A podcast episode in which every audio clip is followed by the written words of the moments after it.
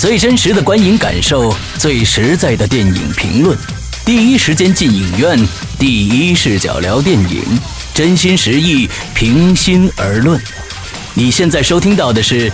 观影风向标》。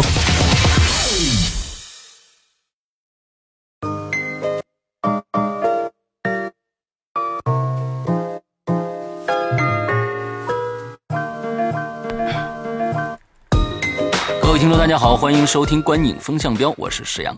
我是波米，我是玄木。哎，久违了，久违了啊！我们跟上一次更新呢，快差不多有一个小小小半个月了啊，没跟大家见面了。嗯，我们是的上一次波米跟大家见面呢，还是用这个提前录音的这种方式啊，在我们的时空感。碟碟中谍里边跟大家见了一个面啊，终终于呢，他从这个前线回来了，呃，回来了好几天。我们今天呢，来跟大家分享一下这次波米在威尼斯电影节上的一些见闻啊。呃，这次波米先给大家介绍一下威尼斯电影节吧。对，这一次跟之前有什么不一样的感受？对，因为这次也是第一次去威尼斯电影节啊，嗯。嗯、不知道是不是最后一次，反正我是照着最后一次心态去的啊，然后那个心态很好，心态很好，嗯。心态很好，然后呢，这次活儿比较少，所以呢特别难得，就是说以前去的这几次主竞赛的电影，就是就都会有没看的，嗯但是呢，这回全看了，二十一部我就都看了。对对对，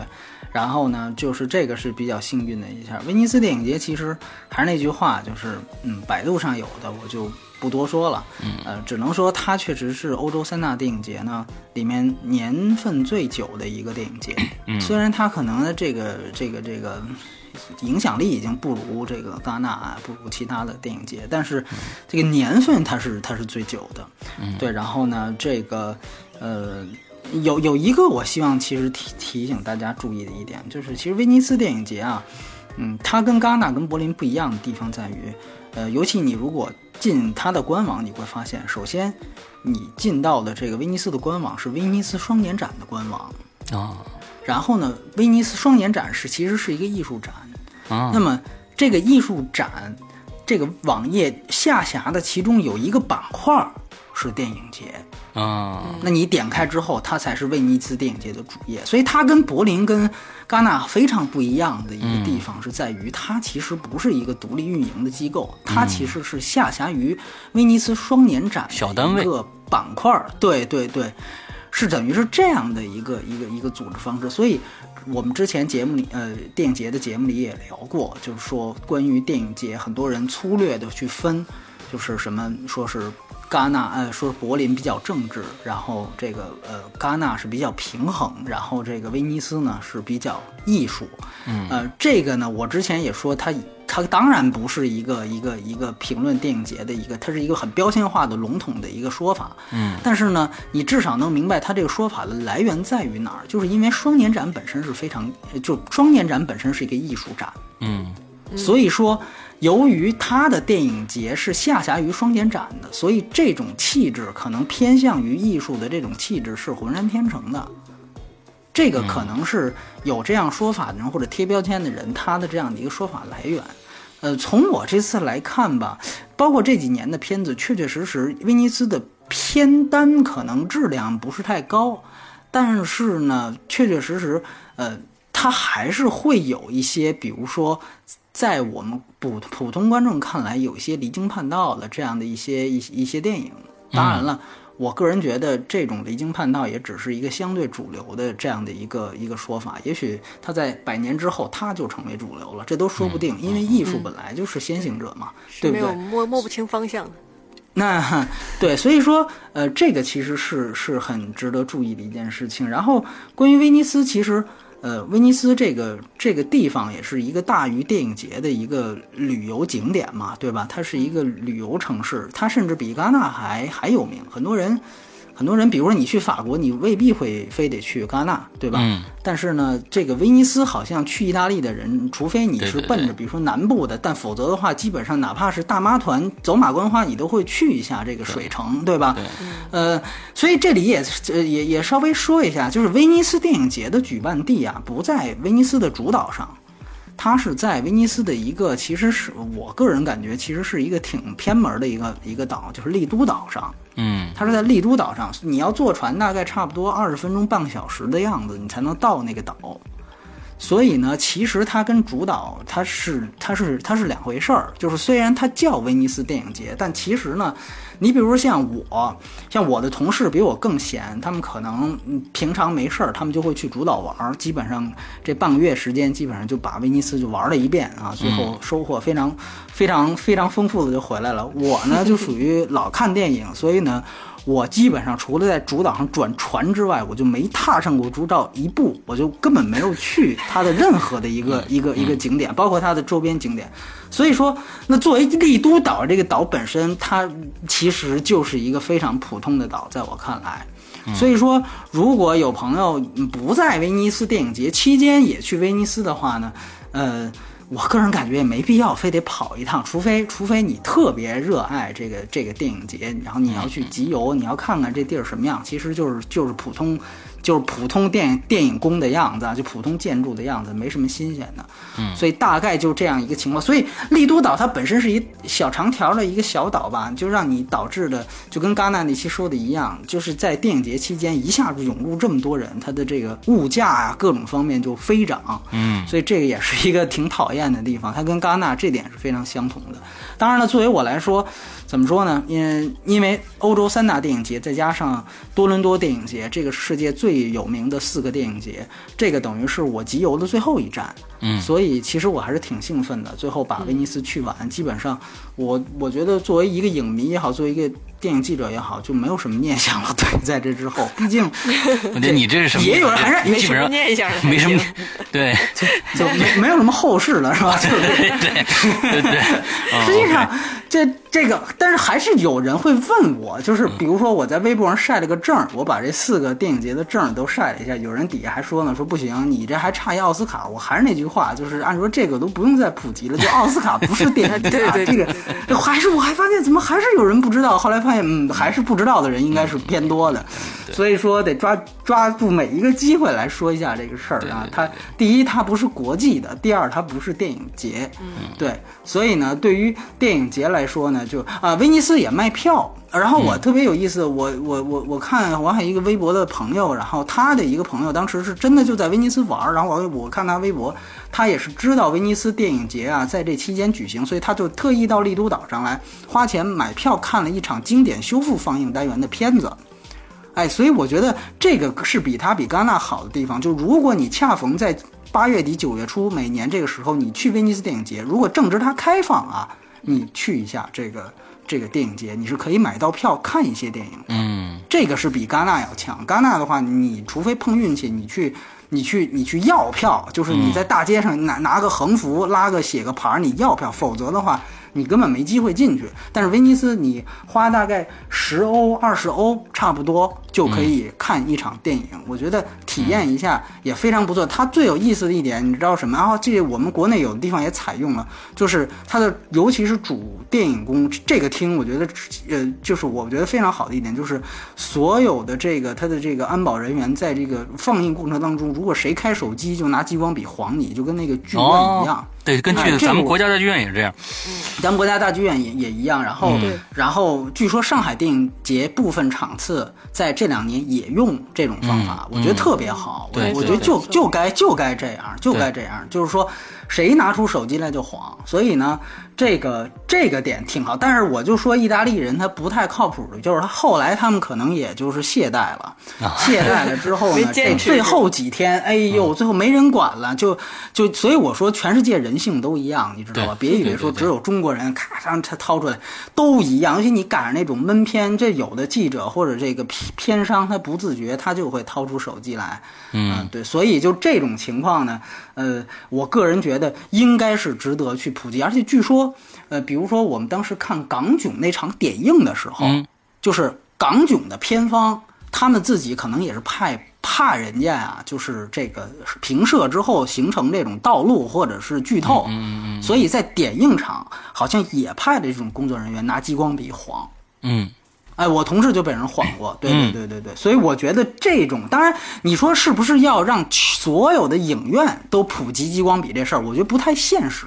嗯，这因成本为这个太高了。你对这成本太高了，你累死。你想想，这影院连轴转关键是人力成本，嗯，对人力成本，而且你从早上七点你放到午夜场，这家伙这对吧？你这得雇你，你不能雇一个人看，你你得 轮值得起码三波吧，对吧？对。对，所以这个不太现实。但是我觉得国内的，尤其北京电影节，好像包括二位看是不是还没有引没有没有这种戏没有没有我觉得有有必要在这种短期的这种电影节放映的时候，尤其放一些珍奇影片，比如说平常看不到的，比如说《教父》四 K 这种东嗯西，哎，大家特激动，就拿掏出来手机平射。我觉得这种就一定要。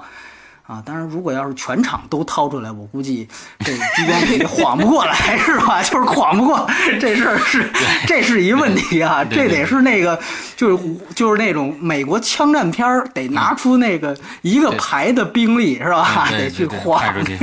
嗯，派出去晃，嗯，对对对。对，反正这算是一花絮吧。我觉得大体上来讲呢，就是这个这个特点，就是就就是这些，我觉得还挺有意思的。对对对。那这次中国有什么？就是不管中国电影啊，还是中国演员啊什么之类的，在这个威尼斯电影节上有什么不一样的表现之类的吗？值得说的？嗯嗯，对，我觉得这确实是这次其实呃录录这个节目，我本来就是要说这样的一个电影，就是我觉得它是可能是我觉得这种节目出现的一个最重要的一个意义所在，嗯就是说可能我们平常见不到的一些片子，而且呢，这次出现了一个我们平常见不到的中国电影。哦，啊，嗯这部电影呢叫做《悲西魔兽》。嗯啊，这部电影叫《悲西魔兽》，它也是这一届威尼斯电影节主竞赛单元当中的唯一一部华语片，对嗯唯一一部华语片。它的导演呢叫赵亮，是中国的一个呃，如果熟悉地下独立纪录片界的朋友才会知道的一个导演。但是他在这个小圈子里面已经是一个非常有名的导演了。嗯嗯，悲西魔兽》这个片子呢，呃，为什么说可能你只能在这样的地方能听到？就是因为你如果哪怕去豆瓣上去搜，去时光网上去搜，这个条目你都看不见嗯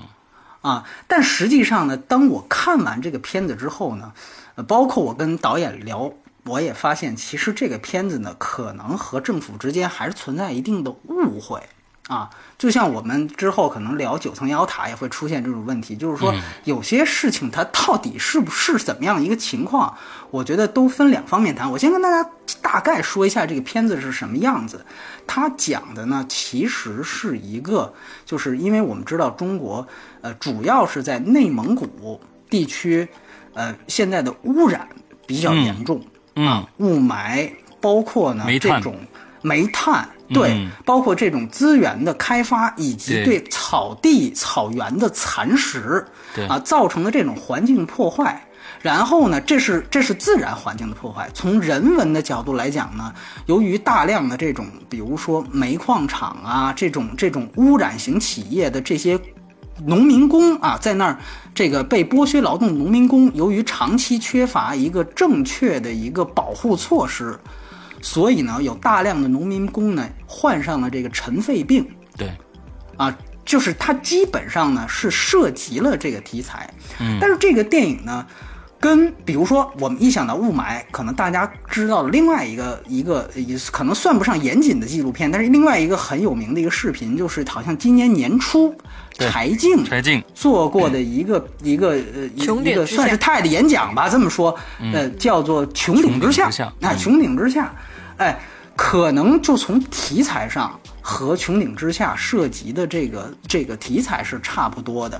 但是呢，它完完全全是用另外一个视角去去去把这些东西呈现出来。是什么视角呢？就是它只是呈现了一些污染所形成的奇观。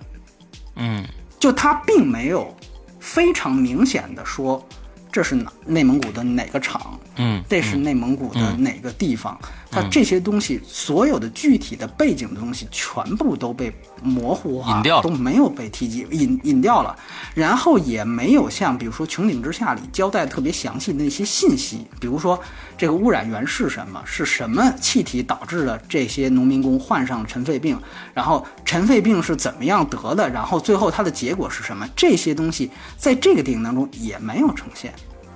但是他用一个非常厉害的一个艺术家视角去呈现出来，我觉得是另外一种震撼，就是说，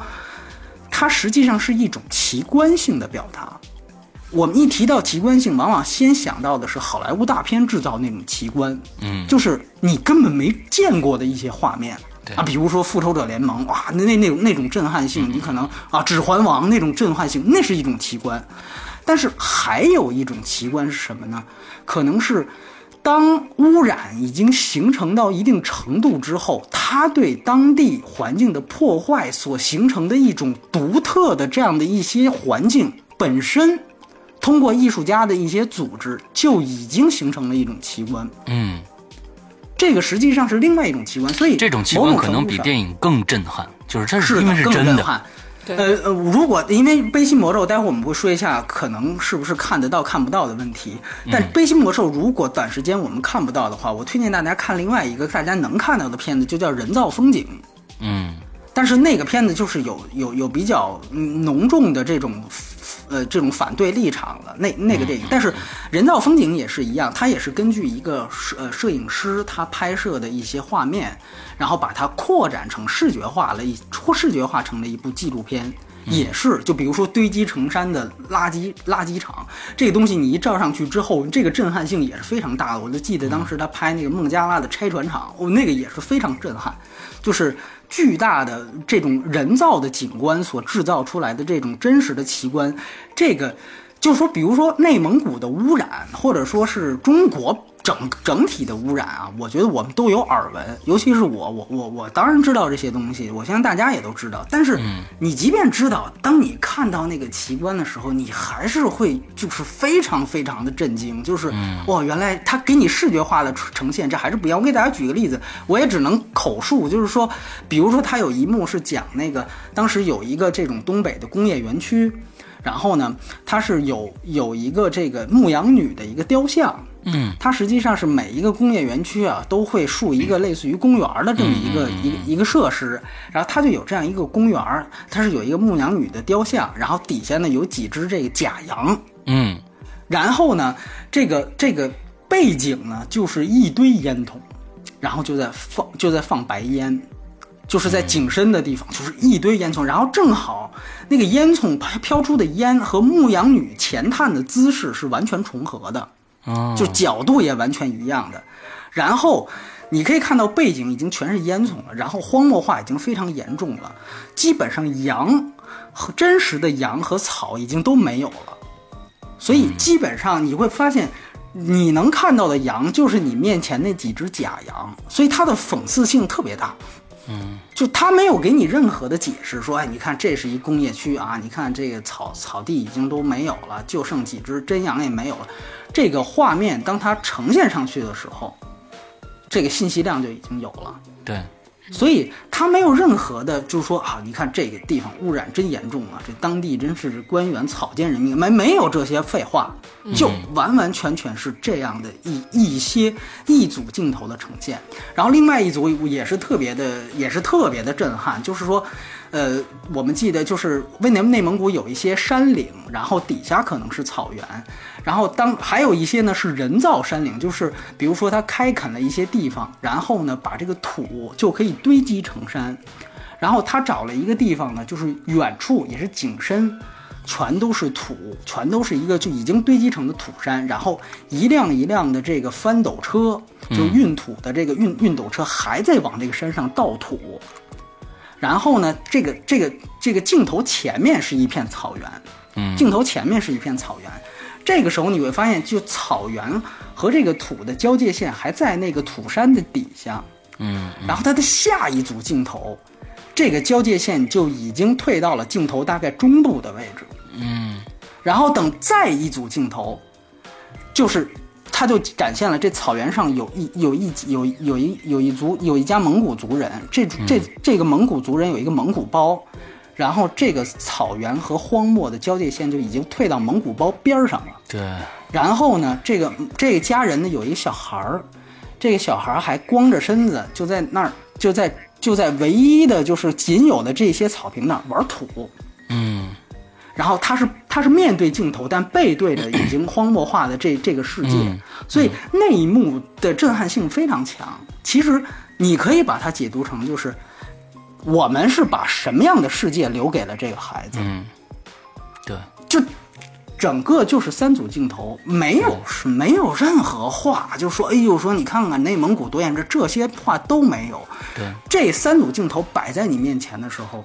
一切就尽在不言中了。对对，所以对，这个《非悲心魔兽》是一个怎样的片子呢？如果你让我形容，它确实是关于尘肺病，也确实是关于污染，但是呢，它没有具体的指向，它只是把这些东西陈列出来，它只是用了一个他自己的概念是什么概念呢？就是，呃呃。一个就是我们知道，但丁原来写过一个非常有名的一个神曲，神曲，神曲是分三部分：炼狱、地狱和天堂。嗯他呢，把自己的这个三部分的积攒的素材的奇观，用神曲的这三部分给它编织起来了。嗯那么神曲呢，就是分炼狱、地狱和天堂，其中一部，然后它是三个主色调都不一样，有灰色，然后有红色，然后最后天堂是蓝颜色。呃，天堂那一部分呢，大家可能国内观众就会比较知道一些，其实就是鄂尔多斯。嗯尤其是鄂尔多斯那个新城，我们知道鄂尔多斯新城被誉为鬼城，哎，被被誉为鬼城，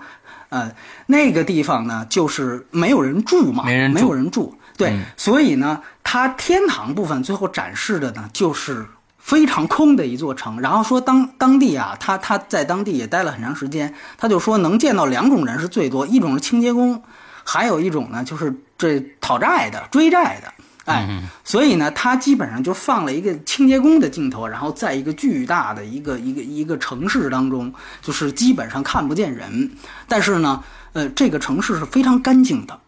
嗯。哎，非常的这个这个这个，就是非常看起来是非常美的，嗯。因为非常干净嘛。但是呢，却是没有任何一个人的，所以他都当时也是用了一个镜头去过渡，就是因为我们知道他第二部分讲的是一些矿场、煤矿场、铁矿场。最后他讲铁矿场，比如炼出钢来，他就他其实有这样一个引导，就是说，当我们付出了这些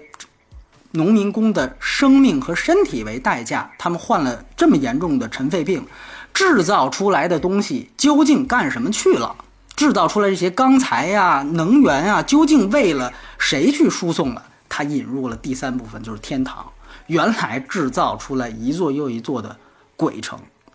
嗯就是它实际上是有这样的一个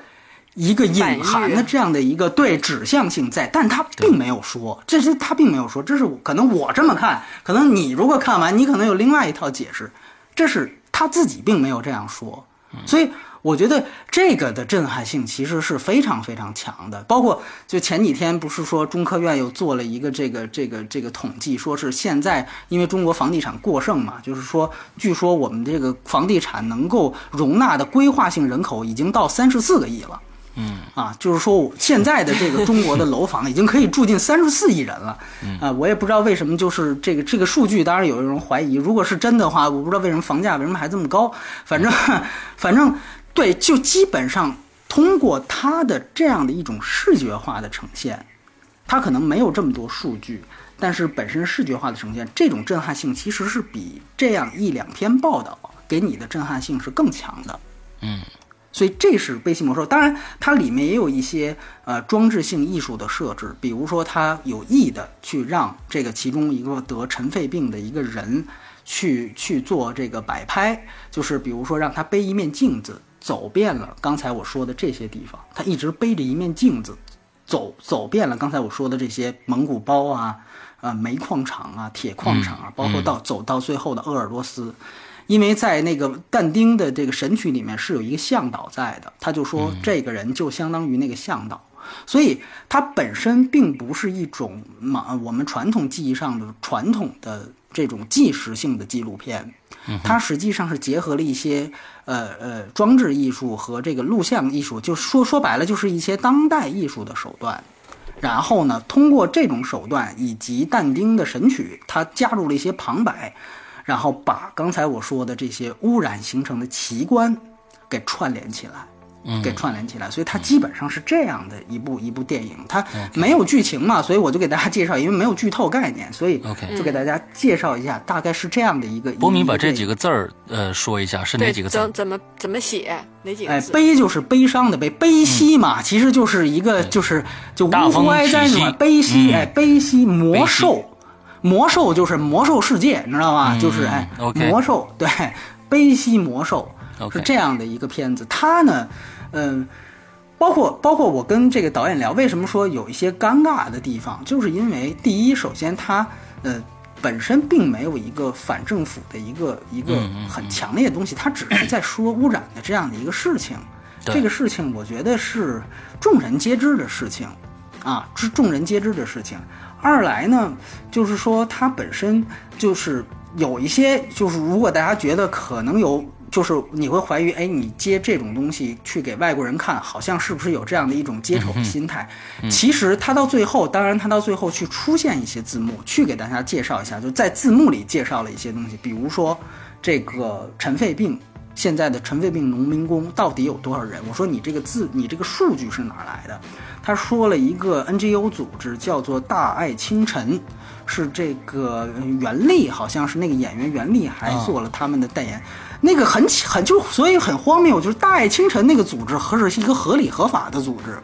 就是在微博上，在网站上你都可以搜到，然后呃也也也也挺受社会关注的，也很多明星也去捐款，就是一个是一个搞得挺红火的一个公益组织。这个电影涉及的东西，其实比他们那组织揭露出来的很多报道，其实都要浅很多，毕竟它只是这样一个一个半小时的东西。嗯但是呢，就是他就被禁了，所以我觉得也也挺奇怪。然后他的这些数据。基本上都是来源于那个组织曾经发布过一个尘肺病的报告，在一四年，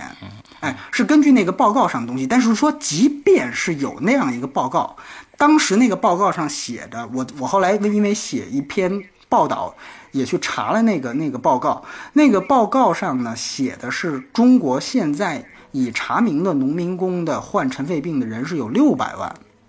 哇，但是呢，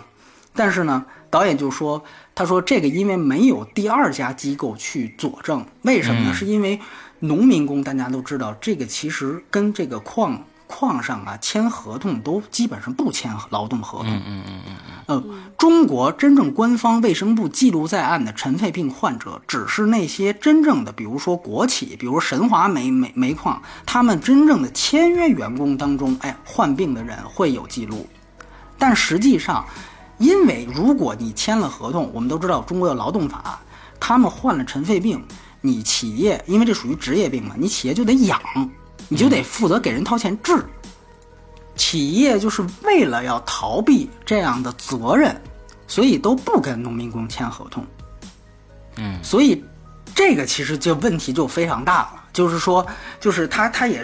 谈了很多触目惊心的东西，这个都是我跟他聊聊出来，他他的纪录片本身其实都没放进去这些东西。嗯就是很多很多，就是就就是非常非常严重的事，而且他你你知道，因为他对准的基本上都是私人煤矿，还真的都不是国国企或央企，还真真都不是神华那些，主要就是私人煤矿。他就说私人煤矿就更是这样，就是嗯，因为我们都知道地方它都它都有这种，就是你你交的税越多，然后你你塞点钱什么的，他就不太不太监管你。所以呢，在私人煤矿上非常严重的一个问题就是完全都是临时工。对，临时工，而且呢他说更严重的一个问题就是私人煤矿的倒手率特别高，就是它的就是我今天我这个矿刚刚有点钱，我可能就转手卖出去了。嗯就是因为每一个私人煤矿现在的问题，就是因为安全隐患一个问题，他就觉得我赶紧捞一笔这东西我就卖出去，要不然一旦出了事儿，死了多少人，这老板绝对被抓起来。嗯，所以呢，他们这个转手率特别高，但是呢，尘肺病的沉浮潜伏期特别长，嗯八到十五年。所以基本上一个人，比如说他得了尘肺病，这个尘肺病爆发出来，他再去找原来他干的那家煤矿，那家煤矿早就已经不不存在了，对煤已经被挖完了，即便没挖完，可能早就已经换了七八个老板了。对，所以就使得这一批人就是维权艰难。因为如果你有你有劳动合同，当然我们可以按法律途径走，但是万一没有怎么办？所以这个其实就造成了大量的这种民间维权的这种农民工的出现。嗯，这个确实也是一定社会。那大爱清晨这个组织其实呢，也是帮助这些人去维权，当然是合理合法的去去维权，但是这本身也是确实也面临了这样的一个维权艰难的事儿。所以呢，这些东西基本上在电影当中都有少量提及，但并不多。但是他给大家的这样的一个信息量，呃，我我最后要说什么，就是，所以最后呃，大爱清神帮助了这么多人，然后他他们去基层调研，得出了一个六百万尘肺病这样一个数据。但是导演最后觉得，由于他没有另外一个机构佐证，然后他又跟了其他几个专家去讨论，最后把这个呃六百万的六给去掉了，他只是在字幕上放上来说有百万啊尘肺病患者。这样的话，其实因为如果我们讲讲百万的话，尤其尤其他是他的，我忘了他意大利文是怎么表述。大概其实呃我有一个朋友说，大概其实就让大家认为基本上是一百万的概念。嗯，他就把它模糊化处理了，就是说他还尽量不是说特别去耸动的，因为这个事儿吧，你可能在中国，呃，我们地大物博，人口又多，可能一听六百万，好像觉得也没没什么一样，但是其实，在欧洲真不是这样，因为它可能一个小国家，这个人口就几百万，对吧？你给他们一放出来六百万，这个绝对他这个当时记者很多欧洲记者呜呜一下这样，但实际上呢，嗯、他已经减低了这个所谓的耸动性。他说，因为本身百万这个东西已经很震撼了，嗯，但是呢，我我我个人还是觉得，就是因为你不需要让艺术家去承担太多的社会责任，因为他敢挑战这个题材，这本身就已经是非常大的一个社会责任体现了。是的，这个我觉得其实是一个非常不容易的，而且就像我我刚才说的，就是因为威尼斯有双年展的这个特质所在，就是它为什么能入主竞赛？如果它不是用这样的一个呃当代艺术的手段，加入了一些装置艺术的这样一些设计在里面，它可能真的就进不到威尼斯的主竞赛当中去。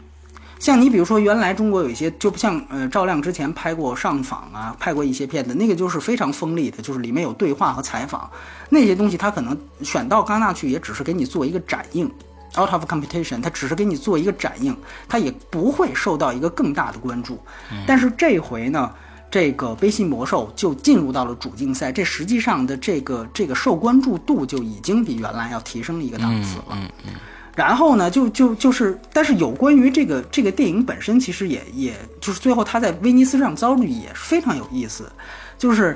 呃，这个片子是最后倒数第二天在威尼斯放映的，嗯然后放映之后，之前一直，因为我们知道三大电影节都有场刊评分，嗯。在场刊评分上，之前一直是呃俄罗斯一个非常有名导演叫索克洛夫，他的新作一直排在第一，就是他有一个影评人评选的榜单，还有一个国际影评人，就是意大利影评人评选的榜单，还有一个国际影评人评选的榜单，还有一个公众，就是大家观众看完评选的榜单。嗯。之前这三个榜都是那个俄罗斯的导演的这个新作《德军占领卢浮宫》第一名。嗯然后到这个电影放完之后，大概是也是等场刊评分出来，已经是颁奖的那天早晨了。就是《悲心魔兽》在这三个榜单上全都变成了第一，哦，就它的评分，就是无论是国际影评人，还是国内影评人，还是公观众，就是他们的评分全都是《悲心魔兽》第一。然后当天早上就是立刻就是呃，导演后来跟我说，就是片方安排了他大概三十多家，就一一一上午就让他安排了三十多家，可能每家也就几分钟的采访时间的采访。嗯然后他说每一家都在恭喜，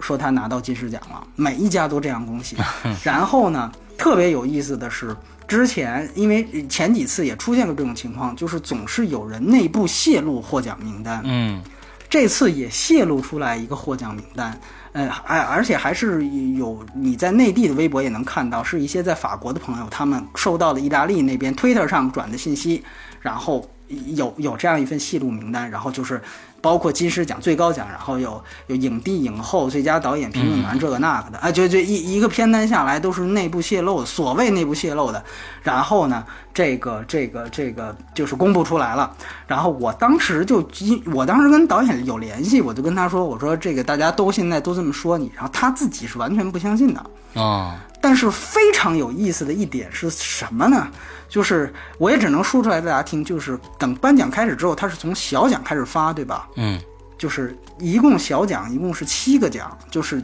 呃算算上大奖一共是七个奖，主竞赛单元七个奖，前六个奖全中了，啊，就跟泄露名单就全一样，只有最后一个不一样，是？到最后一个不一样，到最后一个不一样，所以呢，就是很多人后来就就就就非常的就是怀疑，就是到底这个奖最后是不是受到了一些外界的压力。啊嗯，改变了，因哎、改变了，因为导演跟我说的，他实际上，嗯、等到因为我我到电影节之后的第二天，我在微博和微信上跟导演取得联系，但当时我说我想跟你做个采访，但是他当时跟我说的是他能不能出镜都不知道。嗯他说当时意大利，因为我们知道要有签证嘛，意大利的大使馆是受到压力的，嗯就是说，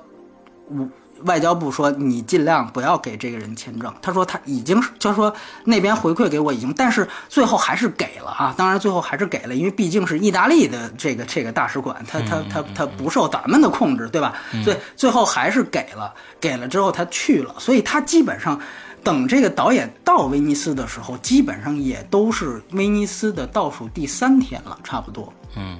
就他才到威尼斯，然后去做，所以做那么密集的宣宣传。所以说，这个奖到最后它到底发生了什么？因为场刊评分这个是大家都能看到的啊，多少分多少分，你这个都是能看到的，三个榜单也都有。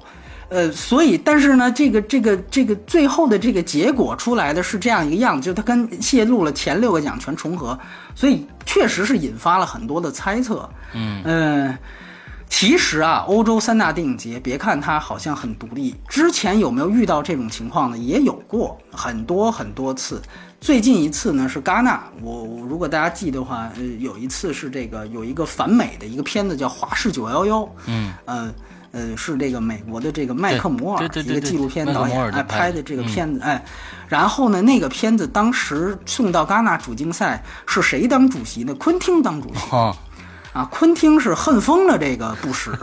所以呢，就是力排众议，就是说一定要让这个华氏九幺幺拿金棕榈大奖。嗯就其实那个片子，就是你现在去看，真的就是完全一个阴谋论，嗯就有点像咱们这边什么张召忠教授就搞的那种，就是哎，嗯就是一样，他也是他只是内部反美而已，哎，但是呢，这个昆昆昆汀就一定要让他拿金棕榈，然后呢，不仅如此，昆汀还是希望呢让这个影帝要颁给这个布什。哎，要颁给布什，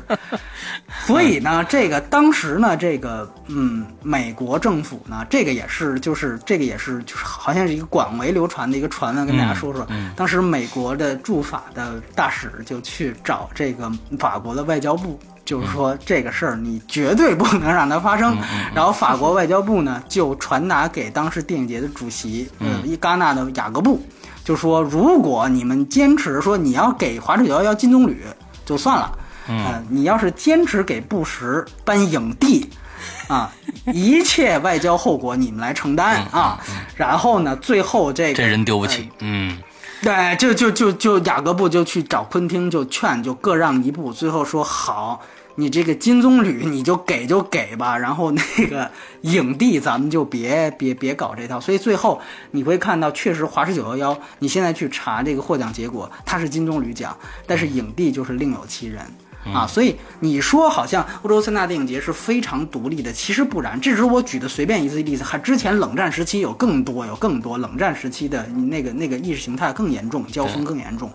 所以说呢，嗯，我就不去阴谋论了，我只是把我知道的这些获奖事实前前后后的事儿去就摆对出，大家大大家自己去看，因为确实这个片子，但是我是想说一点，就是说。有人说，这个这个这个被禁，他既然被禁了，那他一定就是有问题的，或者说他就是把这个丑陋面去这个揭露给这个这个西方的。嗯，有我觉得不尽然，有一些片子可能是有这种投机，比如说我们之前提到过的《天注定》。对吧？嗯嗯，有有的是有有这样的呃这这种争议在，但也有不一样的。你比如说，我举个例子，比如说无人区，嗯，我们说无人区之前是被禁了四年，对不对对？哎，他后来放出来了，大家觉得他哪点反政府啊？我有人说他结尾是加的，你就不提他加那结尾，前百分之九十，你觉得他哪点反政府了？嗯，我反正是没看出来。对吧？我我不觉得这片子有任何问题，他他连那方面的意思他都没有，嗯但是他就是被禁了。所以有的时候我我真的不觉得，就是中国的这个审查制度，它不是一个，而且赵亮也很清楚，他说我们其实并没有，呃，就是审查的官员并没有联系过我们，说要看这个片子，嗯啊、他们是想去送审，他们到现在都想去送审，嗯。他们并不想做一个地下电影，但是呢，就是没有办法去取得这个联系。所以说呢，这个片子实际上，包括他在这个发布会上的时候也说过这个事儿，就是说我们是，呃，我们是就是，今后这个威尼斯完了，我们还是会坚持去送审，但是呢，就是就是他觉得这之前之前是一个误会，他还是这样说，但是很有意思，就是，呃，我们当时所有的媒体都收到了这个指令或者是要求，就是不能去提及这个片子，在在报道当中不能去提及这个片子，所以当时也特别有意思。这个片子虽然在海外的口碑非常好，但是他举行这个官方发布会的时候，当时那个有老外就问，就问导演说：“你，呃，你这个片子。”这个这个中国政府的和这个中国的态度是什么样？你能不能还都不是这么问的，是你能不能在中国的院线上映？嗯然后然后赵亮就说说你看一看你周围只有一个中国记者，其他的人都连这个发布会连来都没有来，就说你还提什么上映的事儿？嗯嗯嗯 所以这个实际上是一个非常非常非常尴尬的一个一个局面。我个人觉得呢，就是说，呃，还是那句话，就是你可以进这个电影。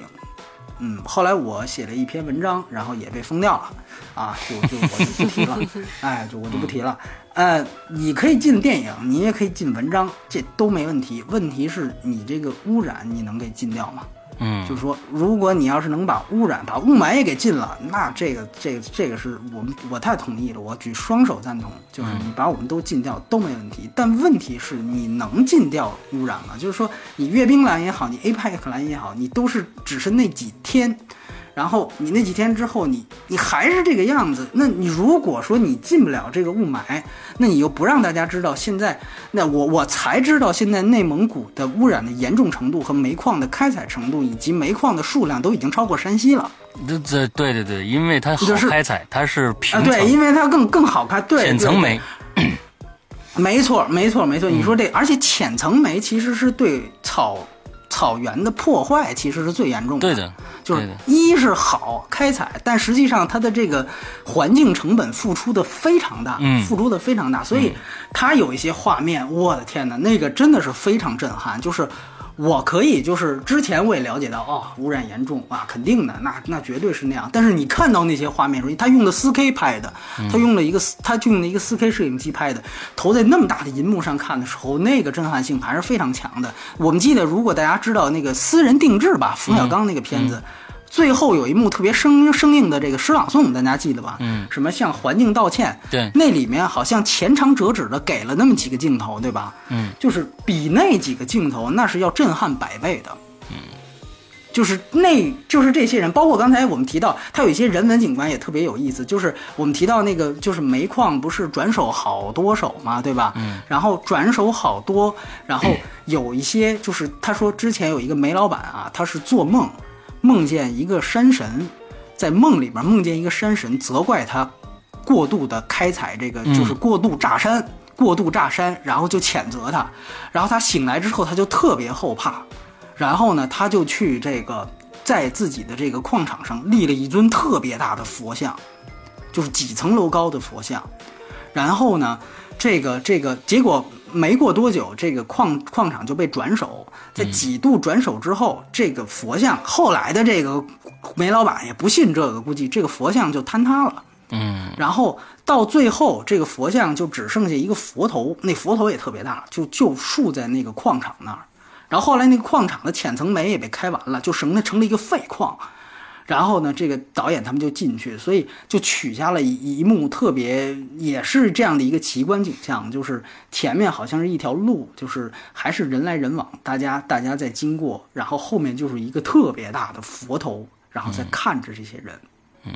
然后那个地方是特别荒凉的一个地方，就是已经完全没有草原了，就那样一幕，就是会有这种人文景观和自然破坏结合起来的这种画面。也会也出现在很多的出现在《悲喜魔兽》里面，，OK，所以这种画面的组成，最后是是是是是让这个电影可能是你就外国人我都没见过，所以说，所以我还是那句话，就是说，嗯、包括包括包括大家也也一样，就是说，如果说我我可以不说这个片子，然后我们也可以装作不关心，但是还是那句话，就是如果这个我们不不呼吸这些空气，如果它不是讲我们的事儿，那我觉得这都可以当做一个 OK。我只是不想关心社会阴暗面，我觉得这些负能量太大了，我觉得都没有问题。但问题是，现在我们就是 就是生活在当下，他拍的也是当下，所以我我感觉他好像真的不是一个与我无关的事儿。就嗯，这个事儿没有人可以置身事外，这是这么一个事儿。他拍的是这样一个事儿，所以我个人感觉他其实是他可能就还是那句话，他可能没有柴静那个穹顶之下产生的话题性那么大，嗯，没有但那么多的实际上数据，没有那么多受众对，但实际上呢，它是另外一个视角，另外一个视角，然后它没有那么强的观点，它可能给你画面，给你的震撼，最后让你得到的反思，可能甚至不亚于呃穹顶之下那样的这个这个这个角度。当然，那个也也也也是有它的积极意义的。所以我觉得这个片子，呃，当然我们知道穹顶之下最后也被禁了，对吧？嗯，对，应该是被禁了，被删除了应呃，也也被删除了，也被删除了。所以就是还是说，最后说回来，就是 OK，你可以把这些东西都删掉，但是如果你能把雾霾解决掉就行。但是问题是不是这样？而且我觉得，我们把它拍，就有人把它拍出来。它的目的也是希望能够引起更多人和更多相关部门的重视，然后大家一起去解决这个事儿。我觉得从这样的一个渠道来讲，它还是有一定意义的。我并不觉得它只是一个说我们把它这个丑陋面怎么样就展现出来，我并不是这样觉得。OK，所以说，而且，嗯、这里面稍微再多说一句，就是什么呢？就是包括赵亮，包括他所代表的这一系列的中国的独立的地下纪录片的这这批人，他们所做的东西，其实虽然很少有人提及，但实际上，如果你去看大概一两部，你都会被震撼到，你都会被震撼到。可能《悲心魔兽》只是其中一个。呃，偏个人艺术化的东西，像赵亮之前的《罪与罚》跟《上访》，那都更加直接。那个，你那个这两个电影，我这么说吧，网上你都能找到啊，我就我就不说怎么找了，网上都能找到，大家可以去看一看，真的都是、呃那个可能更加直接。《罪与罚》讲的就是这个边防警的这个这个一些边防警的一个一就是一段生活，但是它里面有大量的刑讯逼供的镜头，非常震撼。就是就是，如果你你你没人告诉你这是纪录片的话，你还以为这是演戏呢。但实际上，那个完完全全都是真实的，就是你会非常惊讶，赵亮是怎么样取得的这些镜头，包括《悲心魔兽》也一样，有些镜头真的是，比如说他们在井下走。忽然就一声爆炸，然后整个这个这个前面的这个尘土就扑过来，就这个这个奇观性特别强。然后我当时问导演，我说你为什么这么淡定？导演说其实不是，是他吓吓尿了，所以就直接就就就来忘了跑了，所以就定在那儿。但是当他组就是跟其他镜头组成在电影里面的话，你会发现那种震撼性是超乎意料的。就是说，这个这个他们这几个人，这导演他们其实就一共剧组就三四个人。就他们这几个人，就是用各种可以说通坑蒙拐骗的手段，进到各种的黑黑的这个矿场里面，私人的矿场里面去做这些资料的采集，然后最后出来的这些 这这些效果。之前的这个罪与罚也是一样，呃，罪与罚是他什么呀？他跟那个边防警都混成哥们儿了。混成哥们儿之后呢，这些边防警其实对他已经没有什么太多提防心理了，就平常都是属于一起喝酒的这种关系。然后呢，有的时候他在旁边拍，然后遇上一一遇遇上一个嫌疑人进来，然后他就继续这个东西就没停。然后有的时候你会看到边防警告诉他你别拍了，但是他没有停机器就没有关。但是他们呢已经比较熟了，所以边防呢警也不会去去去检查一下他是不是真的关了。所以呢，很多镜头就是这样拍下来的。就那个片子就也是非常非常的震撼。就是说，呃，因为我这还是那句话，就跟污染一样，我们都听说过，对吧？好，好这个说如果说有刑讯逼供，一点都不新奇。但是这这个这个画面展现在你面前的时候，你是完全没有想到的。包括上访也是一样，上访是原来北京永定永定门火车站有一个上访村，一直到零八年这个北京南站建成，这上访村被清理，赵亮拍了十二年。从九六年开始跟上访村一个一个小女孩，从小孩一直长大，一直到要谈恋爱，就讲讲上访村的几家上访这十二年的经过，就是就是。就是铺在这个上访村，就这些东西。说句实话，它都是历史，鲜活的历史。它最后随着零八奥运会的开幕，这个这个这个这个南站的建成，高铁的通车，这样一系列中国速度盛世这些东西的这样的建立，这个上访村就被瞬间的移平。但是，就这些人作为一个活生生的个体，他们是曾经存在过的，里面还有大量的。国际版只有两个小时就已经非常震撼，里面有大量的，就我不推荐太年轻的朋友去看，有甚至有卧轨自杀的镜头，就是就是就是，其实是比有有些是比较血腥的，嗯，这些镜头都都记录在他的这个这个这个镜头里面。有些时候，我我我其实一直跟他讨论一个伦理问题，就是说这些人这么惨，你为什么不去帮他？这些人。都这样了，你为什么可能？比如说，你跟他混成哥们儿了，你为什么还忍心去拍他，把他等于算是刑讯逼供的这个这个过程记录下来？嗯，但是你会发现，有的时候，真正像这样的人，他每天都在接触这样的东西的时候，你会发现，他人本身，他如果如果一直也带着一个同情心理，他根本完成不了这些东西。嗯。就这个实际上是你接触这个这个创作者，你会发现他跟人沟通非常的，我没见过有一个导演可以跟你迅速的可以跟你沟通的特别就是像亲哥们儿一样，但是你你能够明白，可能他要从你这儿拿点什么，你要从他那儿拿点什么，就是 这个是我觉得这个是我觉得是作为一个这么多年来的一个跟。三教九流的人打交道的一个纪录片导演，他所必备的一个素质。但是我能够想象，在他背后，他见到的东西可能呈现在银幕上只有一百分之一。嗯，然后，然呃，记录下来只有一百分之一，然后记录下来的这些素材，最后剪成了一两个小时的片子，可能也只是一百分之一。就是他可能见过太多的这些东西。但是，即便就是冰山一角的冰山一角，放到这个这个这个最后的成片《罪与罚》或上访，还是现在的《悲心魔咒》，你看到之后，你都会觉得无比的震撼。你会发现，哦，原原来我们生活的中国跟他拍的这是一个，这是一个世界吗？这是一个世界吗？你会有这样的感触。但是你会非常明显的，哦，他好像就是确实是是真实的，这是这种真实让你无法逃开。所以我觉得这些东西，但是还是那句话，我就说，可能罪与罚跟上访不一样的地方在于，可能罪与罚它只是关注于 OK 边防警跟边边民的这样一个关系，上访只是关注于那个群体的关系，这些好像你都可以视而不见。OK，我做我的事情就好了，这些东西我我是不是要拿猎奇看一下都不一定，但是。好像雾霾这个事情，我们每个人都都无法置身事外。还是那句话，所以我觉得，其实赵亮在某种程度上，他用了另外一个东西，超越了他原本的这些东西。当然，他原本的这些这些纪录片也很重要，包括其他几个纪录片导演。呃，比如说我我就再说一个吧，比如说原来有一个纪录片导演叫张赞波，他拍过一个片子叫《天降》，讲的是什么呢？讲的是这个。这个我们都知道，中国发射神舟飞船，发射各种这个呃这个呃运载火箭，然后但是你知道中国有几个运载火箭的这个残骸掉落区？嗯，这些残骸掉落区当中是有一些村落和村镇的。哦，他呢就就是到了其中的几个一一两个村镇去去趴了这么一两年，就去照这些村镇人的生活。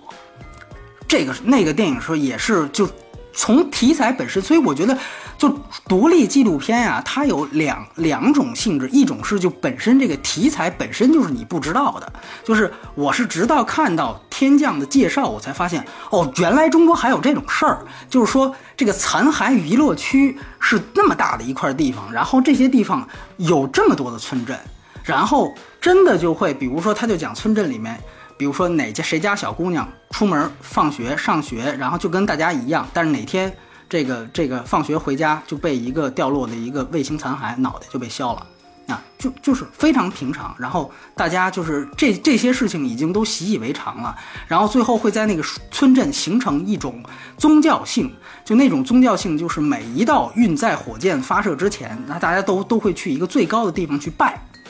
去拜这些卫星的这个这个残骸，就是说祈祷天神不要不要不不要再再再再赐祸给他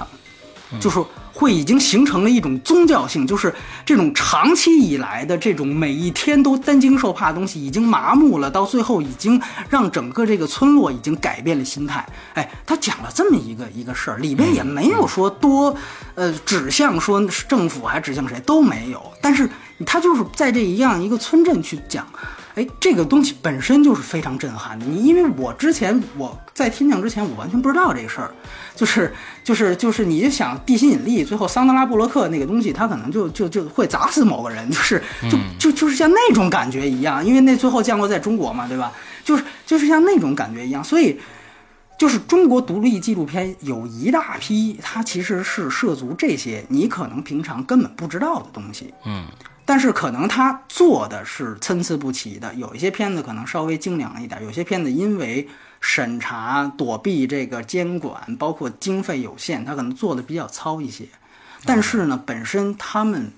所呈现的内容都是，我觉得都是值得大家去去看的。这这里我要列片单的话又说不完了，但是有这样几个人的。片子大家可以去注意一下，包括赵亮，包括徐桐，包括周浩，包括张赞波，他们可能，比如张赞波的片子可能这个这个稍微糙一点，赵亮片子可能稍微精致一些。但是我觉得，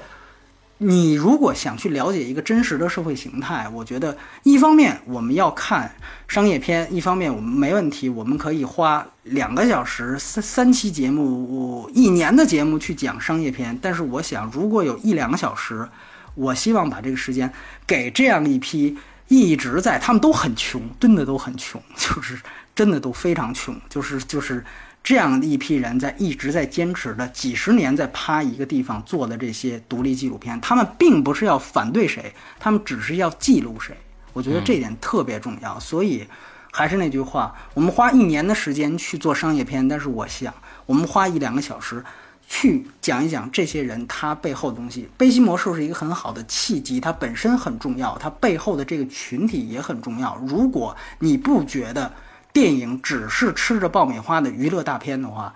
我们可以看一看，还有这样一批人，你可以看完依然不屑，说我操这些东西我真的他妈不感兴趣，或者这些东西跟我没关系，或者不买我就吸了都没问题。但首先你要知情。你要了解这些东西之后，你再说我不在乎，那 OK。但是很多人，我觉得其实是根本不了解，就是我，就是我根本还不知道，好，原来还有这样一些事情。所以，嗯，我个人觉得有必要去关注一下他们。所以，真的这个节目，我觉得。嗯，大部分时间我其实就是想说这样的一个片子，就是其实是在之前就就就就想好了再再说这个。当然，有人问《悲心魔兽》怎么看，很多人也很关心这个事儿，就是比较尴尬，因为赵亮之前他的这些片子，之前能找网上找的片子，他都是自己放出来，嗯。但是赵亮也说，我说，他说我也需要生活，我其他其实他生活也不是太富裕。他说明明我拍的东西也有版权，别人拍的东西也有版权，我不我不仅不能上映，而且呢，我我还得我还得把资源放出来给大家免费看。他说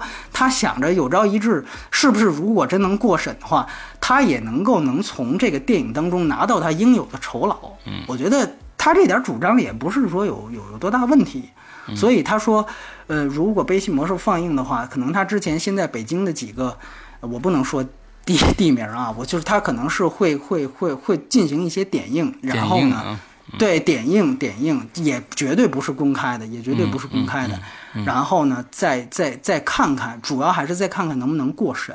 嗯但说还是能再看看能不能过审。他说这个其实是很重要的一个事儿，OK，就是说，就是说，所以说，呃，大家他说如果这些都不行，他最后才考虑到圆的这个问题。所以也有人，因为我写的文，也有人找我说，你能不能就是提供圆什么？首先这是不可能的，这是导演的东西。第二呢，就是就是就是。呃，我也理解，如果他不放圆，我希望大家也不要苛责，就觉得，哎，你你赶紧，你你得你得让我们看见。其实这也是一个挺悲哀的事情，我理解大家，就是导演也理解大家，就是说，其实大家还愿意去关注这样的片子人，他一定还是有这么一股劲儿的。但是呢，就确确实实它涉及到这个版权的东西，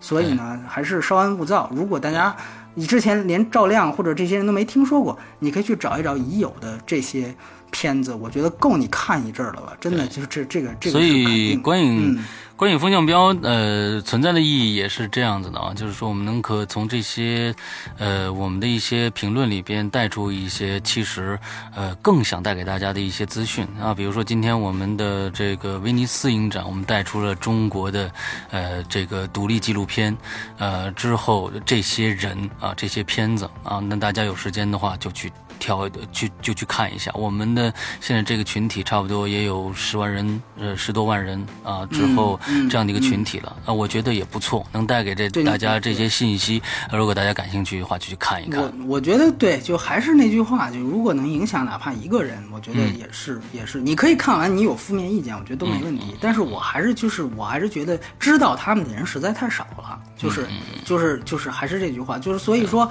嗯、这一部分基本上话题就是这样，然后我再花非常短的时间去聊一聊其他的几部我想说的片子。对，还有一个就是老炮儿，那老炮儿。这个、这个这个年底会会上映，哎，年底会上映。嗯，对我我不多说，我只想说呢，这个片子，因为我们肯定还会做节目，这个片子呢，呃，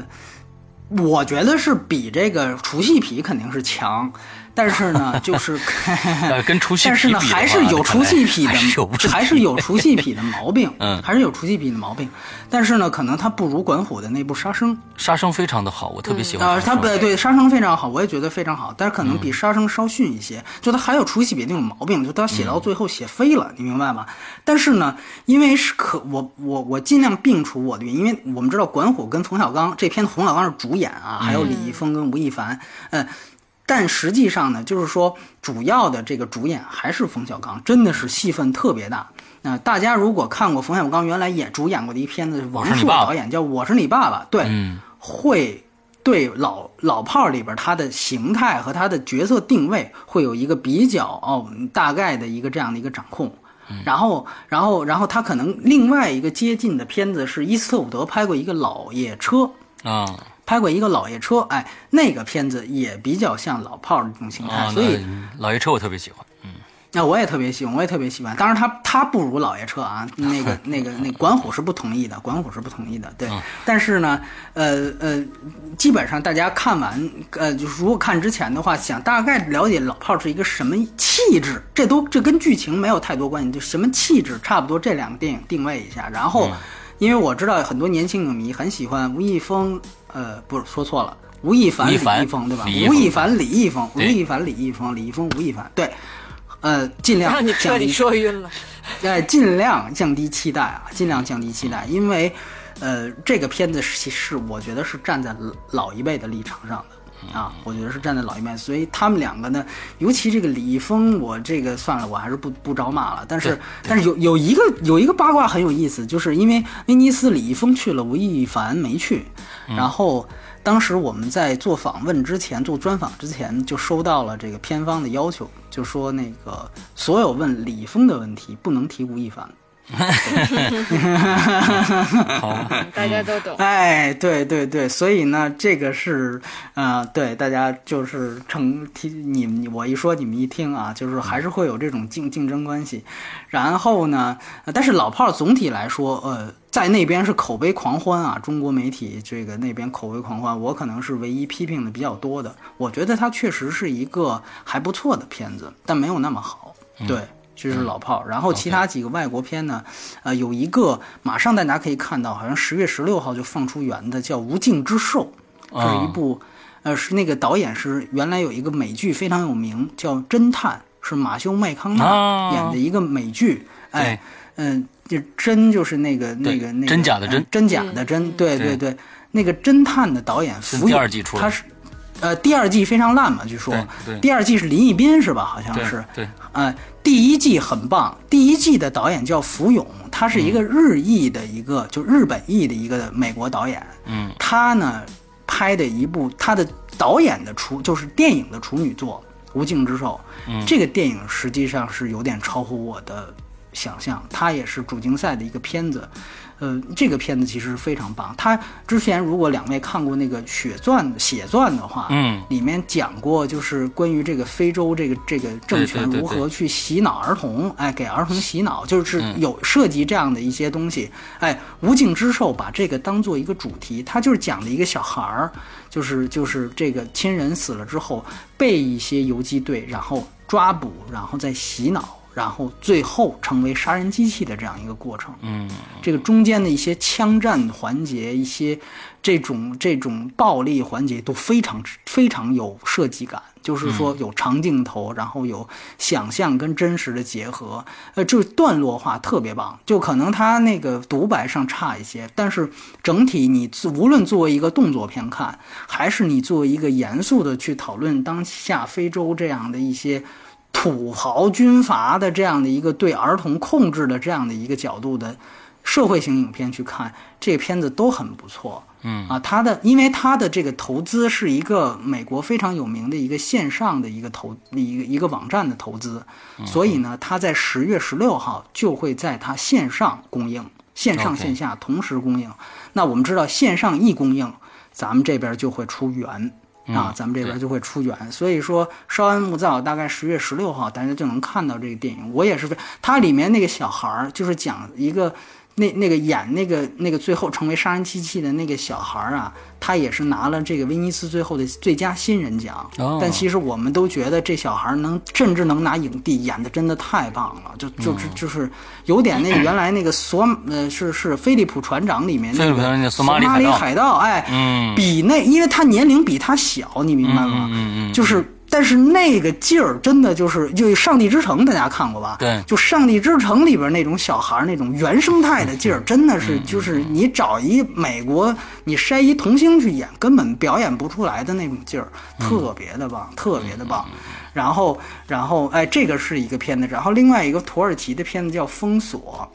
封锁啊，那个片子是我这所有的二十一部主竞赛里面最喜欢的一个电影。最喜欢的一个电影，甚至喜欢过《悲心魔兽》，因为《悲心魔兽》可能有我有有国人的这样一个原因，有我有有咱们都是中中国的这样一个原因。封锁是单单纯从艺术角度来讲，我非常喜欢的一个片子，它很像之前大家呃网上已经能找到原的一部俄罗斯影片，叫做《危楼渔夫》，嗯，就是它讲的其实是为这个。它是土耳其影片，它讲的是为土耳其政府最底层效力的，就有点像城管，比城管还差的那种。就是在这个这个伊斯坦布尔郊区的这贫民窟，还是安卡拉的贫民窟，我忘了，就是郊区一帮人，就是一帮杀狗的，就是有流浪狗，他们有有人去杀狗，又派这批人去杀狗，然后去去捡垃圾，在捡垃圾的里面要求去发现一些反政府武装的一些线索的这样一批人，就是最底层的为政府服务的这批人，就很像城管吧，很像城管，讲他们的遭遇，就是这种。呃，腹背受敌，包括这种反政府夹在反政府武装和政府之间，然后又被政府利用。哦，这个整个从形式到故事本身都是非常精彩，而且它双线，它是双线，呃，双线交叉，它的结构也非常的好，也结构的设计也非常的棒。所以呢，这个片子这两个《无尽之兽》跟《封锁》都都很相似，就是说他们的娱乐性都是很高的。啊，娱乐性在我看来都是很高的，就是说起码是韩国犯罪片那种程度的娱乐性，所以这个是可能受众面更广一些的。然后还有一个片子呢，是就是最终拿到金狮奖大奖的这个影片叫做《来自远方》，它呃这个片子的质量我觉得也还不错，它是一个同志题材电影，讲是委委内瑞拉的一个片子。这个片子也是，就是他就是通过两个人，他是讲的委内瑞拉的一个一个中年男性，他特别爱找那个就是拉美裔的这种小男孩儿，嗯给他当牛郎，就讲这么一个事儿。哎，他比如说，就呃尤其他爱吸引那种社会底层的那种小男孩儿，然后把他拽到家里去，呃，就是反正是有一些这种这这这种这种类似于牛郎的东西。但是呢，在这期间，他跟一个其中一个小孩发生的一种感情，这种感情后来又又演变出来其他的感情。他其实就是通过讲这样两个人，一个一个老一点的男的和一个小孩，就讲这样两个人，然后基本上你能通过他两个人关系，甚至能看到委内瑞拉我完全不了解，但是你能看到哦，原来这个委内瑞拉社会形态是这样，特别有以小见大性。嗯但是呢，本身也是算比较，呃，艺术艺术的一个电影，它的尺度也非常大，尺度也非常大，所以呢，大家来判断。但是我个人觉得，因为说句实话，我对同志题材真的不太感兴趣，所以呢，哎，我看到这部我还真的挺挺喜欢的感。我觉得，对，就他的代表，就是说他其实并不是拿，也有人问是不是他拿奖，就是因为政治正确，就是因为这个同志题材啊，哎，并不是这样。哎，对对对，并并不是这样。呃如果说以他做反例，另外一部大家可能都应该知道，有点耳闻的，就是《丹麦女孩》，就是那个演霍金的那个小雀斑，大家记得吗？嗯嗯就是年初刚刚拿到奥奥斯卡，不对不是悲不是悲惨世，哎是没演过悲惨世界悲惨世界，他演哦有过悲惨世界悲惨世界啊，对对对对对对，就是那个万物理论，对吧？万物理论那个片子演霍金。那个人和这个《国王演讲》和《悲惨世界》的导演汤姆·霍伯拍的一个新作，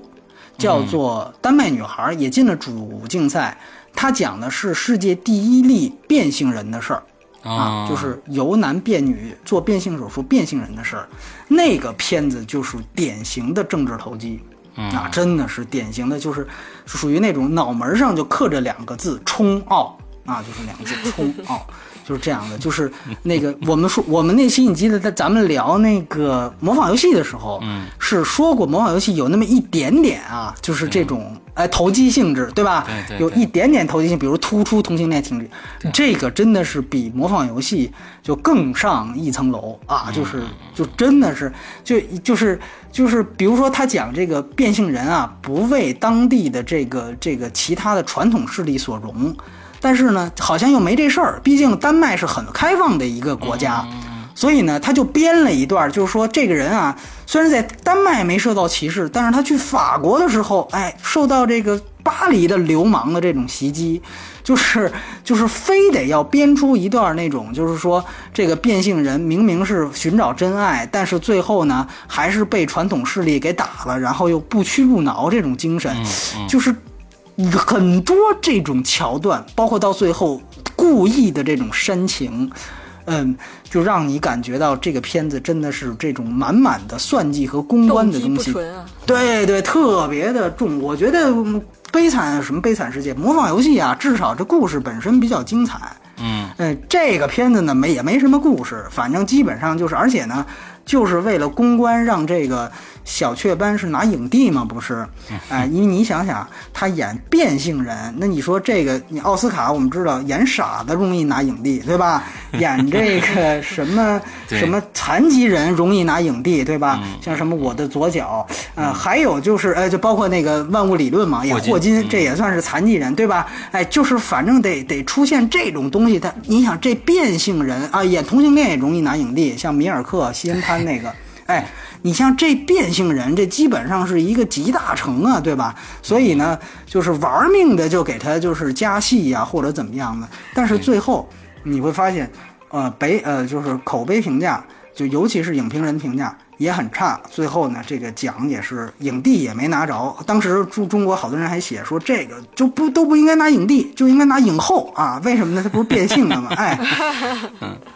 我也不知道这这是都是怎么编出来的。反正呢，最后是影帝也没拿，影后也没拿，这个奖也是颗粒无收，而且评价并不好。所以我觉得就是。这个就是反例，就是说他确实有一个变性人，因为我们知道，嗯，这个美国是不是刚刚同性恋又合法了嘛，对吧？哎，确实是，哎，你这个这个现在这个这个东西跟什么黑人啊、同性恋这东西都是政治正确的，但是呢，真的特别算计，我觉得就过了，就过了。所以这个是一个反例，我不太推荐这个大家去看这个。当然你要看也也可以，你可以看看是你是不是同意这个观点。然后，然后还有就是刚才我们提到这个俄罗斯导演的这个片子叫《德军占领卢浮宫》，哎，这个片子特别有意思。他讲的其实是，尤其在今天这个当下环境下特别有意思。他讲的是德军占领卢浮宫的时候，德军的一个将领如何联联联合一个法国当时投降政权的一个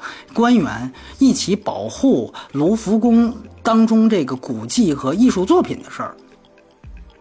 他其实呢，你要这么想呢，其实是好像有点这个政治不太正确，嗯，但实际上呢，嗯，他。用了很多的史料，包括他有很多导演个人的阐述，你都会发现这段事情其实确确实实是真的。嗯，就是只是呢，因为后来这个这个我们知道成王败寇，这个历史书永远是胜者写的，所以这段的黑不提白不提就就没人提了。嗯，他讲的其实这样一段事情，包括他他他是德德国占领卢巴黎的时候，他用的音乐也都比较轻快。我还真的去采访那个导演，我们当时一圆桌采访，一个德国记者都问说：“你觉不觉得你对于这个纳粹的这个这个表现过于美化了？”这个当时我是想问，后来德国记者抢先问了，我说他们可能更关心这问题。对对，导演也是。说了一大段，他就说，嗯，甭管美不美化，你可以自己去查史料。当时德军占领巴黎的时候，本来就没打仗。然后呢，这个，而且德国人呢，就是说他们一直确确实实，其实德国人的心态，他们在历史和文化艺术上的这个造诣，始终是不如意大利和法国的。所以，德国实际上在欧洲，在欧洲的这个这个这个语境里面，一直是有一些。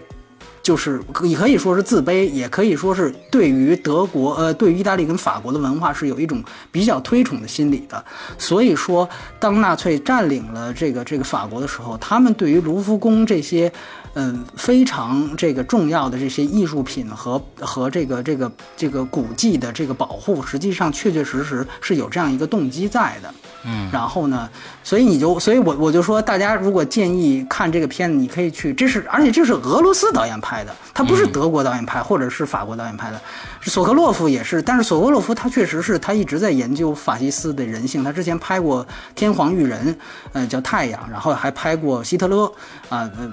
都是都是探讨就是已经被完全黑化的这些法西斯的当权人物，他的这些人性脆弱的那一面，就我觉得他已经跳脱。出来真正政治谁好谁坏，他就是就就就是恶棍的这样的一个二元对立的东西。我觉得这个视角是非常非常重要的，尤其在当下这样的一个视角，我觉得很很重要。尤其你把它和这个。我们记得去年咱们聊过的一片子叫《盟军夺宝队》，是吧？嗯，对，也挺烂的，对吧？对，那里面讲的主要就是纳粹这个怎么去焚烧那些古迹。呃，好像你会发现这个历史并不是那个样子，就是说，或者说它实际上是有另外一个罗生门存在的。嗯，所以我觉得这些东西反倒它吸引我的地方，当然它也用了很多，就像悲心魔兽一样，虽然本身这个。这个题材非常重要，而且是一个好像不是主流的视角，但是它本身又用了很多私人化的当代艺术的一些手段，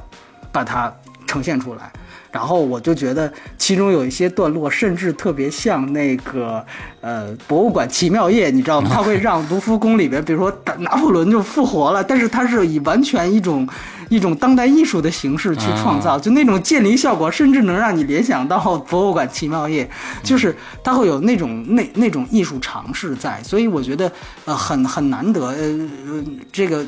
这个导演索科洛夫之前拍过一个非常有名片子，叫《俄罗斯俄罗斯方舟》。俄罗斯方舟是世界第一部一个镜头完成的电影。我们都知道，后来这个鸟人是一个镜头，但其实它是有切割点的。但是，呃，这个这个俄罗斯方舟是第一部一个镜头完成的片子。呃，其实讨论的东西都差不多。然后最后要说的一个是一个动画片，也是非常有意思的。它的主，它的这个导演是这个查理考夫曼。大家如果看过有一个。呃，挺挺有意思的一个独美国独立电影，叫做《呃成为约翰马尔科维奇》。呃，看过，也叫哎，也也叫这个《傀儡人生》。哎，那个编剧就是这个片子的导演，那个也是美国的一个特别有名的鬼才编剧，他还拍过什么改编剧本，都是他写的。那里面，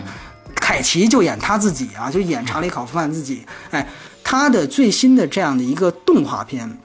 哎，对，而且是定格，应该是用定格做的定格动画片，特别有意思。这是一个 R 级动画片，就是也是属于那种你以为动画片只有只有《头脑特工队》那个样子，对吧？其实并不尽然。你在威尼斯能够看到这样一个片子，就是里面会动画人物会有这种性场面，然后呢会大量的粗口，然后会抽烟，然后会有各种的这种成人化的这种表达。但实际上呢，它的主题跟《成为马尔科维奇》非常像，他都在讲城市人当中这种面具化，但是呢，他用这种呃动画片的形式，我觉得表达出来更有意思。就是说，因为里面的人物都很有木偶感嘛，嗯，所以我觉得那种形态特别强。其实他就讲了一个。就那种在美国经常传，其实中国现在有很多那种传播成功学的一个成功人士，靠演讲吃饭的那种人，他的一种心态焦虑，以这个东西来说，当今的这种城市化的这种这种城市人的心态焦虑，我觉得非常好。这个这个片子就可能稍微有一点闷，但是我觉得从 R 级的角度来讲。嗯，我觉得其实大家可以去期待一下，就是你会觉得，哎，看着好像挺可爱的一个片子，其实里面都是 都是很那个，对，很成人化的东西。所以你说 R 级，大家就兴奋了啊，管他们。一说的，先看，先看，就跟那个什么什么 Mad Max 是吧？Mad Max 一样，对，反正呢，呃，基本上威尼斯其实如果要展开说，还能说很多，但是呢，我觉得如果挑重点的话，基本上是。是是是这样几部电影，对，所以我觉得就就差不多了，因为我我我想的是，呃，能有这样的一个节目也非常重要，而且其实原来施阳问过我说，是不是希望以后你能做到一个像一个老头儿一样都在戛纳？其实，但是我知道中国跟欧洲其实并不是这样，嗯，所以我不知道以后我们还有没有机会。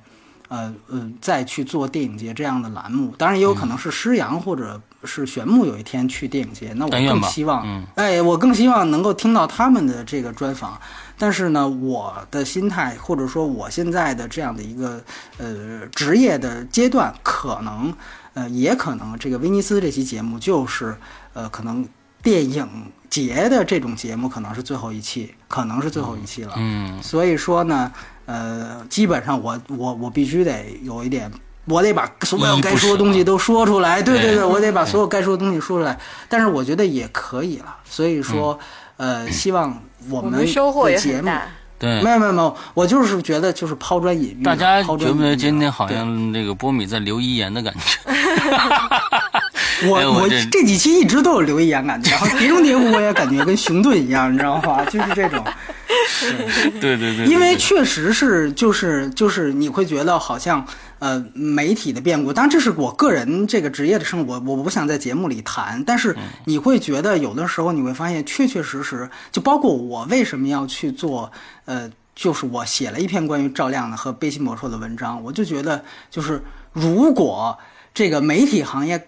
干不下去了，或者是怎么样的话，我觉得起码你在最后。结束这个行业之前，你回头看你的东西和你记录下来人都是有意义的。就是我们知道这次张馨予又去了这个这个威尼斯的这个这个红毯，他是戛纳红毯，他不是走红走了一次吗？然后这次又又走了一次威尼斯的。然后我们采访他，他还说以后要走柏林和奥斯卡的。哎，我们祝愿他。但是呢，我想的就是，嗯，你不能。到电影节，你只去写，比如说张馨予走红毯是什么样子，然后这个哪个明星又走光了，我觉得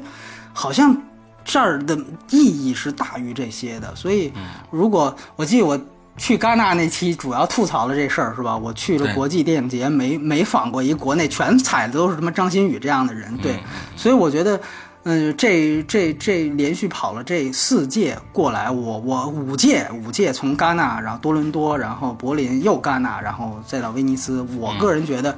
嗯，起码从这点上来说，即便以后去不了了，那我对我个人有个交代。我觉得我写的东西，或者说我记录的这个片子，它现在可能被禁了，但总有一天它是有意义的，对吧？所以我觉得。我觉得这这一点，我我还是所以抛砖引玉了，给可能有点 依依不舍，但是以后我我们我们这节目又没停，对吧？所以我们还是还是会继续继续聊的。对，然后我就把希望寄托在这个这个这个施阳跟玄牧身上。对对。行我行，我还在想呢，这个接棒准备。就施施阳这个以后要 IP 这个《鬼影人间》这个这片名就不行，这你就片名你就带鬼了，你知道吧？你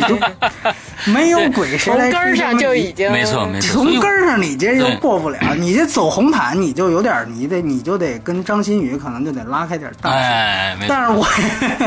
但是呢，这个架不住我们改名啊，是吧？哎，对，架不住你们改名。我们我们叫鬼影人间，我们不叫鬼影人间了。哎对对对对那个反正是至至于 反正是哪个鬼影人间，你自己想。反正我们就不叫鬼影人间了，我们叫鬼影人间。嗯，对对，好吧，对对对然后然后玄牧以后，其实我觉得玄牧机会更大一些。虽然我不能透露他是干什么，但我觉得我总觉得他有一天会出现在国际电影。我跟你说啊，你要是嗯你要是再这么说说下去的话，一些我我跟你说，一些听众啊，他经常会曲解我们的意思，他们会在底下留言，哎，你们是不是不做了？哎，你们是不是要不做？你们就直说啊，你们你们是真的不做了是吗？他们会追问的，你知道吧？所以，刚我跟大家说啊，肯定不是不做说到最。后就是有点对 对，就这样了。说的呃这个这个这嗯最后说的这个对这一你们俩还有什么期关于总结电影节的相关的内容就可以告一段落了。啊，对对。对对对其实其实我我我感觉啊，就是说，呃，我们从从最开始这个节目一开始，我们大家听到了，呃，波米作为一个职业的呃电影的一个报道者，再加上一个职，我觉得真的是非常非常专业的影迷。他去到了电影节，真的没去逛别的地方，除了看电影就是看球赛。呃，看球赛不说，但是他基本上全部看了电影。这真的是一个影迷，呃、去那儿。该做的事情，所以我感觉啊，这个呃，虽然电影节呃这个事情感觉是官方派出的这个以以后的这个可能性有可能会没有，但是、呃我们私人去的可能性还是非常非常大的。那所以呢，大家、呃不要那个这个这个就觉得啊以后听不到了啊，我觉得听到的可能性还是非常大是的。对对对，谁知道明天会怎样？嗯但反正我觉得呢，就是嗯，也都差不多了。就是做，比如说你柏林你也能找到有这期节目，然后威尼斯你现在也能找到这期节目，多伦多跟戛纳也都有。所以我觉得，就大概你你大概想了解一些什么样的东西的，我我觉得虽然也是一面之言，但是也有这么一个东西，聊胜于无。对，嗯对所以我觉得。对，所以我觉得，呃，除了戛纳，还是那句话，除了戛纳之外，其他的电影节，影迷都是可以真正自费去的。包括如果有在欧洲或者北美上学的朋友，你们想去，都是可以自费去的。包括有一些影迷的服务，当然我还是觉得嗯多伦多柏林跟多伦多，对，多伦多是最好的，柏林也很不错。对，嗯对然后戛纳就零啊，没有，然后你咱们就别去了。对，真是当时有人还真的就在我底下留言，就说他其实。就那个时候就要去戛纳，然后他也可以去威尼斯，他让我建议去哪儿。我说我说戛纳你就千万别去了。我说你去那儿，你除非是撞大运，你撞彩票，你可能能人家给你一张，否则是不可能的。然后呢，这个威尼斯呢，你是可以去的，然后也可以买票，但是可能它各种不方便，因为它要坐船，你明白吧？嗯就是它也不在主岛上，你这来回来去折腾，这个也没有多大意义。除非我就是奔这来的，那可以。但是呢，费用很高，就是说它物价非常飞飞飞飞涨。然后这个柏林跟波伦多都是大城市，所以我觉得呢，这是我的一面之言。大家如果以后自费要去，可以有一个有一个参考。当然有人说这个圣迭戈动漫展啊，那个我倒是没去过，但是呃，可能更多的好莱坞影迷可能更 更期待去那个，对，也很有意思，也很有意思，对对。可以关注一下我们的北京电影节和上影上海电影节。哎，对对对对，嗯，对对对，看看激光笔的事儿能不能是吧？尽早哎落实一下，咱们一步一步来嘛，一步一步来。对，好，我们这期节目将呃马上就要到一个半小时的这个大关了啊，我。们我现现在是呃这个公元二零一五年九月二十六号的凌晨十呃一点钟整，之后呢，波米将会在。嗯，估计这一期这么长，怎么着也得四十分钟以后把这一期节目发过来。完了之后，还有玄牧的节目也要发过来。之后呢，我要再拼起来，再发出去。大家有可能在两点的时候能听到这一期节目。嗯，祝大家晚安吧。对，那都是威尼斯时间了。对哎，威尼斯时间了，对，大家能听听，又是这样，大家能听完这一期节目的人就是英雄，好吧威？尼斯时间都已经吃晚饭了，对我们这最近的最近的节节目会非常非常的多。11我们之后是更新的哪些？对你跟大家说一下。我我觉得反正是这样子啊，我们就是因为最近的片子非常的多，二十五号泰囧完了之后，三十号有三港囧港囧呃港港囧港囧嗯，呃三十号有三三部电影，所以呢，呃有可能会扎堆儿，但是呢都会出啊，这几部片子都会出，但是可能就会往后延那么一两天，请大家不要见呃见怪。所以呢，呃就就反正听吧，反正我们是个非常任性的节目嘛，你看我们我们可以什么时候听到就听对到了我。们，我们，我们，我们可以一个半小时几乎听不到另外两个主持人的声音的节目，我们这样是，就我们这样的节目也有，对不对？所以呢，可能是最后一次了。对对对，好吧，好吧，好吧，嗯，我们一点钟还能这么嗨，嗯，也不错了，嗯，好吧，那就就这样，祝大家这个这一周快乐开心，拜拜。拜拜。晚安。